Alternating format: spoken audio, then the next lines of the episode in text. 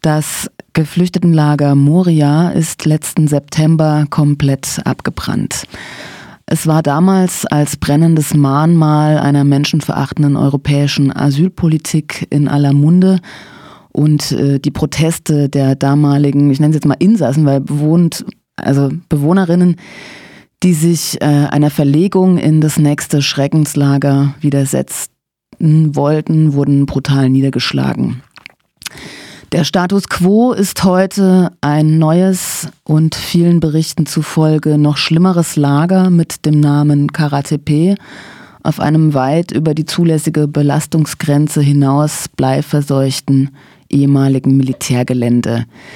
Damals, kurz nach dem Brand, wurden dann ziemlich schnell und laut solidarischen BerichterstatterInnen wie der Can't Evict Solidarity Kampagne willkürlich sechs Jugendliche der Brandstiftung verdächtigt und in Untersuchungshaft genommen. Jetzt, nämlich genau sechs Monate nach dem Brand von Moria, der am 8. September 2020 ausgebrochen ist, am 9. März 2021 wurden zwei der sechs Angeklagten der Prozess gemacht und die wurden zu fünf Jahren Haft verurteilt in erster Instanz. Johannes, kannst du erstmal kurz was zu den Angeklagten, den Moria 6, erzählen? Ja, hallo. Ähm, hallo. Ja, gerne. Hallo, also wie schon richtig gesagt, es wurde nach dem Brand im September wurden recht schnell sechs äh, Personen festgenommen, Jugendliche, von denen allerdings nur zwei offiziell als Minderjährige ähm, anerkannt wurden. Und alle sechs sind der, gehören einer Minderheit ähm, aus Afghanistan an. Und die wurden jetzt eben nach sechs Monaten, das ist die Höchstdauer für Untersuchungshaft für Minderjährige, wurden ähm, in einem ziemlichen Schnellverfahren wurden diese wurden zwei von den sechs eben verurteilt. Die Personen sind als Asylsuchende nach Griechenland gekommen und ähm, vielleicht auch noch interessant, diese Anklage kam halt zustande, weil es eine Aussage gibt von einer Person, man spricht von sogenannten Community Leaders, einer Person auch aus Afghanistan, aber eben von einer anderen Bevölkerungsgruppe. Die, die Angeklagten gehören einer Minderheit an in Afghanistan, einer sozialen, die eben von der von großer Bevölkerung diskriminiert wird und darum, darauf stützt sich eben auf die Anklage von einer Person aus einer anderen Bevölkerungsgruppe, stützt sich dann eben diese Anklage gegen die, ähm, gegen die sechs Personen. Du hast jetzt gerade schon gesagt, im Eilverfahren, wie verlief denn der Prozess am 9. genau? Hm, vielleicht, also es war so, dass wir recht überraschend dieser Prozess ziemlich äh, Nacht- und Nebelaktionen, der stattgefunden hat. An dem 8. März, das war der Montag, gab es die Info auf einmal von Menschen aus dem Umfeld, dass dieser Prozess auf einmal stattfinden soll. Und der wurde, man muss glücklicherweise sagen, verschoben, weil eine angeklagte Person Fieber hatte. Und nur deswegen konnten sich dann überhaupt die Anwältinnen und die Unterstützerinnen noch ähm, organisieren und orientieren und da eben am 9. März dann ähm, dazukommen und diesen Prozess eben begleiten. Hm, ja, der Prozess war ich habe vom Schnellverfahren gesprochen, also wir können davon sprechen, dass der sehr, also auf jeden Fall rechtsstaatliche Prinzipien verletzt hat und von Unregelmäßigkeiten durchzogen war. Also generell, als er begonnen hat, wurden Unterstützerinnen, die vor dem Gebäude waren, wurde verwehrt, dass die ins Gebäude rein können und auch ähm, mit Strafen belegt. Also ein, ähm, auch ein beliebtes Instrument, diese Corona-Strafen zu verhängen. Vielleicht da am Rand, es werden halt auch versucht, NGOs und Unterstützerinnen äh, zu kriminalisieren aktuell und verantwortlich zu machen für den Brand. Das vielleicht erst am Rande. Genau, der Prozess selber lief so ab, dass es ähm, nur zwei, und nur, obwohl es mehr gegeben hätte, nur zwei Zeuginnen für die Betroffenen zugelassen wurden und eben eine ganze große Zahl, nämlich 17 an Zeuginnen für die Anklage. Und ja, die Aussagen waren tatsächlich größtenteils nicht relevant für die, für das Verfahren. Zwei Polizisten haben gesagt, sie würden die erkennen, die Angeklagten, ich kann nur ein Beispiel nennen. Der eine Polizist meinte, der Angeklagte ist sehr klein und als er dann aufgestanden ist auf Aufforderung des Richter, war er größer als der Polizist. Also so von dem von den Aussagen her war das haben sich ja mehr widersprochen.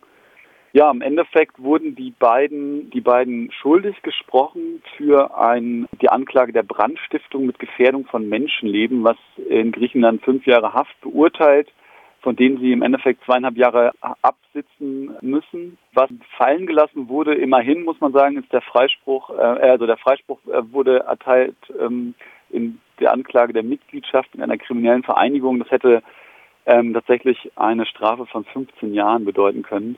Also genau, diese kriminelle Vereinigung wurde fallen gelassen, aber genau, diese Brandstiftung mit Gefährdung von Menschenleben wurde eben aufrechterhalten. So lief der Prozess auf jeden Fall ab und es waren solidarische Anwältin vor Ort und auch dieses Legal Center Lesbos, die werden auf jeden Fall Berufung einlegen gegen das Urteil. Dass das dann quasi so ohne Vorankündigung äh, ein Prozesstag ins Leben gerufen wurde, auch dass die Anwältinnen, äh, dass quasi dann nochmal die Frage gestellt wurde, ob jetzt wirklich solidarische Anwältinnen zugelassen werden sollen oder ob nicht doch eine Pflichtverteidigung die Verteidigung übernimmt. Sind das ähm, wirklich rechtsstaatliche Verfahren, die so korrekt ablaufen oder? Also der ähm, griechische Premierminister Mitsotakis hat auch schon im September hat er schon die Schuld, ähm, hat er schon sozusagen verurteilt. Er hat gesagt, verantwortlich für den Brand sind sechs afghanische Geflüchtete. Das hat er so gesagt und hat damit im Endeffekt schon eine Vorvertretung vorweggenommen. Das ist, wir sehen es so, dass es einfach ganz klar in diesen Fällen, es braucht Sündenböcke. Die griechische Regierung braucht Sündenböcke für die für die aktuelle Situation, für die katastrophalen Zustände in den äh, Hotspot-Lagern auf den Inseln. Und im Endeffekt wurde das der internationalen Welt vor Augen geführt. Durch den Brand wurde die, sind die Bilder ja um die Welt gegangen. Wir haben sie wahrscheinlich alle gesehen. Und dafür braucht es halt Verantwortliche, auch um von sich selber abzulenken. Und, und im Endeffekt, ja, es gab keine, keine Fairness im Verfahren, keine Unduldsvermutung und eben auch der Versuch, die eine, eine also wurde ja auch so durchgezogen, die Verteidigung also schwierig zu machen, beziehungsweise die Unterstützung vor Ort zu verunmöglichen und das eben schnell durchzuziehen.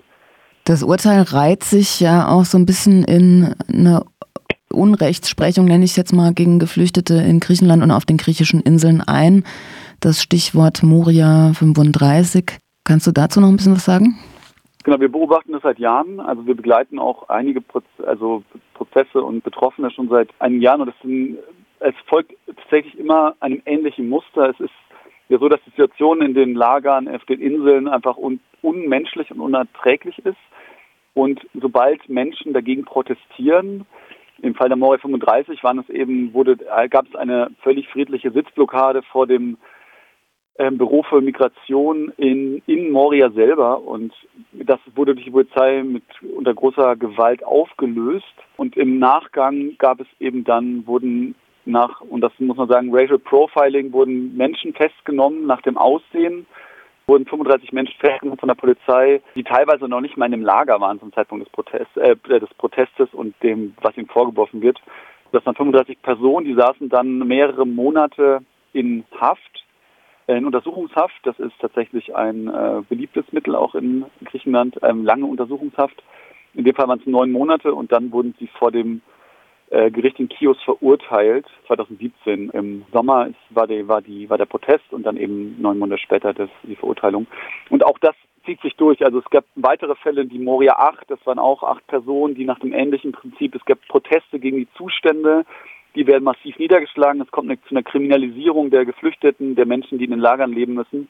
Und äh, dann Verurteilung, um eben auch abzulenken von der eigenen Schuld oder halt auch abzuschrecken, dass die Menschen nicht protestieren. In dem Fall in Moria 8, das ist äh, jetzt eineinhalb Jahre her, gab es tatsächlich dann einen Freispruch, weil sich durch dann äh, Unterstützung und durch solidarische Anwältin gezeigt werden konnte, dass die Vorwürfe absolut haltlos waren. Aber das sind seltene Fälle, wo es gelingt, dann äh, eben Freisprüche zu erwirken und folgt aber tatsächlich diesem Muster. Und wir haben ähnliche Fälle auf Kios, gibt es im Lager Vial, gab es ähnliche Fälle oder auch auf dem Festland. Und das zieht sich tatsächlich durch. Wie geht es jetzt weiter in dem aktuellen Verfahren der Moria 6? Also es wurden ja jetzt zwei Angeklagte der sechs Angeklagten verurteilt. Gegen diese Verurteilung, eben diese fünf Jahre Haft, von denen du auch schon gesprochen hast, werden wir oder werden die Anwältinnen, die die Betroffenen unterstützen, Berufung einlegen und eben versuchen, das zu kippen. In den nächsten Monaten werden die werden weitere Gerichtsprozesse folgen gegen die weiteren vier, die als Erwachsene dann abgeurteilt werden, obwohl sie auch minderjährig sind eigentlich.